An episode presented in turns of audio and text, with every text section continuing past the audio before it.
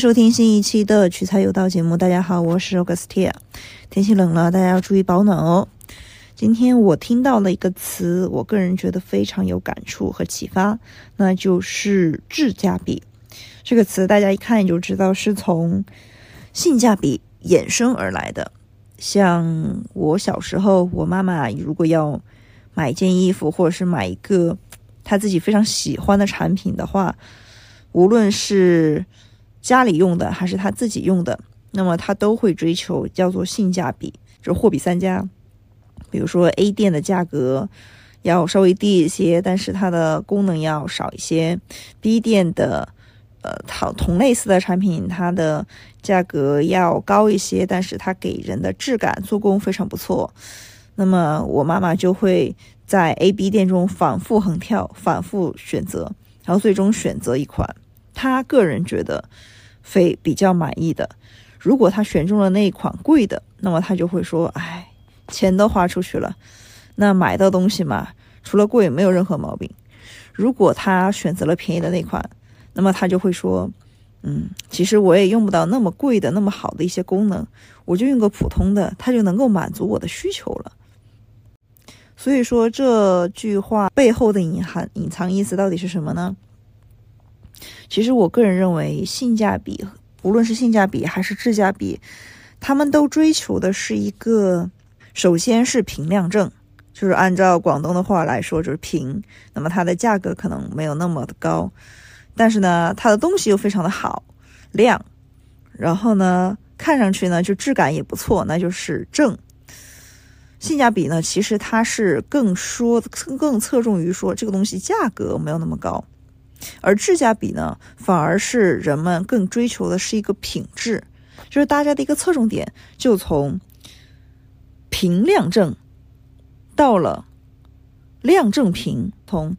追求价格的一个合理性到追求品质，这是一种新时代的消费的一个升级。这个其实对无论是大家是员工也好，还是老板也好，其实都要思考，比如说自己手上负责的工作。或者是自己正在打造的一款产品，或者是自己的公司，能不能实现这样的一个消费的一个升级？我不认为现在还是在说一个消费的一个降级。疫情已经过去了，可能现在经济环境确实还是会受到疫情的一个影响，但是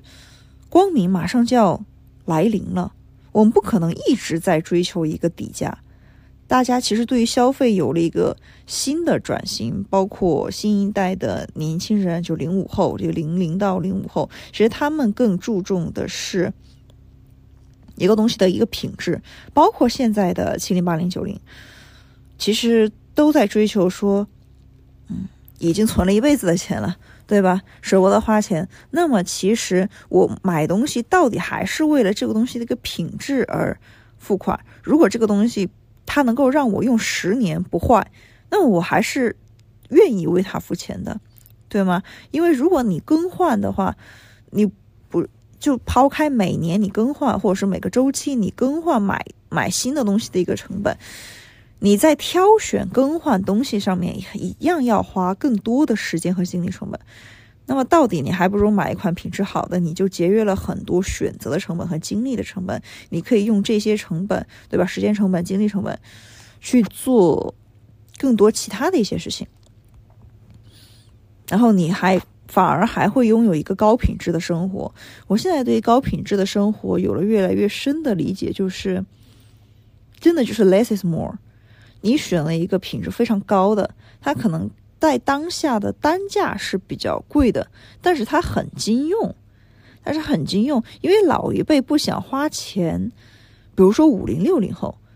他们不想花钱，一个是由于第一个他们可以自己做，比如说我外公是一名木匠，那么他可以自己做家具，对吧？然后第一个省钱，第二个品质非常好，他可以用很多很多年，都是他自己做的。他如果不喜欢了，他。可以自己再做，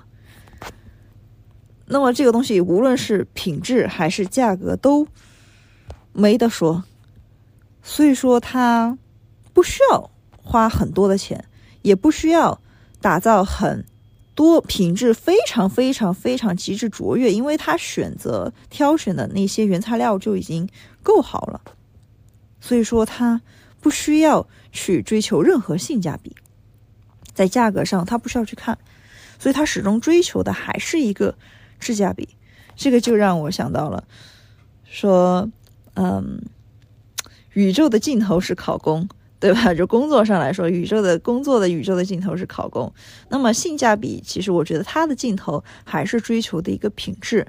就如果你是一个非常一般的品质，那么你就卖个对吧九块九，那么其实大家就是会。就是消费的一个账户啊，心理的一个账户就锚定了。OK，那我用一个九块九买到了一个比较便宜的东西，反正这个东西是一个消耗品，然后一看呢质量也就那样。但是呢，我的追求，我对这个东西的品质的追求可能也不是特别高，所以说我觉得九块九还比较划算。但是如果你是一个打造一个非常高级，或者是你要用很久的东西，那么呢，你本身用的材料就很不错了，呃，质感也很好，然后服务也跟得上，然后。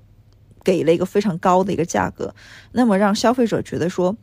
即使你很贵，但是物超所值，我愿意给他花钱，那么也一样达到了效果，不是吗？其实现在的话是要追求一个高质量的，包括整个中国的一个经济发展，不能再说。就是用那种 pick me 的心态，就是因为我很便宜，所以说请选我吧。就这种的话，就会第一个造成社会的一个内卷，第二个其实对于个体而言，你自己就是会无尽的损耗下去，你自己的价值并没有进行一个体现，甚至是去去进行一个升级，你根本就怎么说呢？你只能是在价格的无尽的比价当中黯然的一个消退。这个我觉得还是不太不太可行的，因为这么个比下去反而的话，中国经济永远不能从制造大国转型成为制造强国，无法永远无法升级成制造强国，比如说日本啊，或者是德国那样的，就是生产高质量产品的国家。首先，如果是我们个体没有从进行一个高质量的转型的话，这个国家就。大家懂的，就是整个社会、整个产业，它都无法进行一个这样的转型。所以说，其实我是希望我听我这一集 Podcast 的小伙伴呢，可以从深层次去想一下，无论你现在做的工作是什么，能不能提高自己工作的一个质感，或者是自己打造产品的一个质感，让自己更值钱，这样你才能够赚到更多的钱，对吗？你只有让自己更值钱了，成为一个有价值的人，成为一个有。能够给他人提供价值的人，你才能够连接到更多的人，让他们为你的价值买单。好，今天的节目就到这里。今天是周日，祝大家有一个非常愉快的星期天。那么我们下期节目再见，拜拜。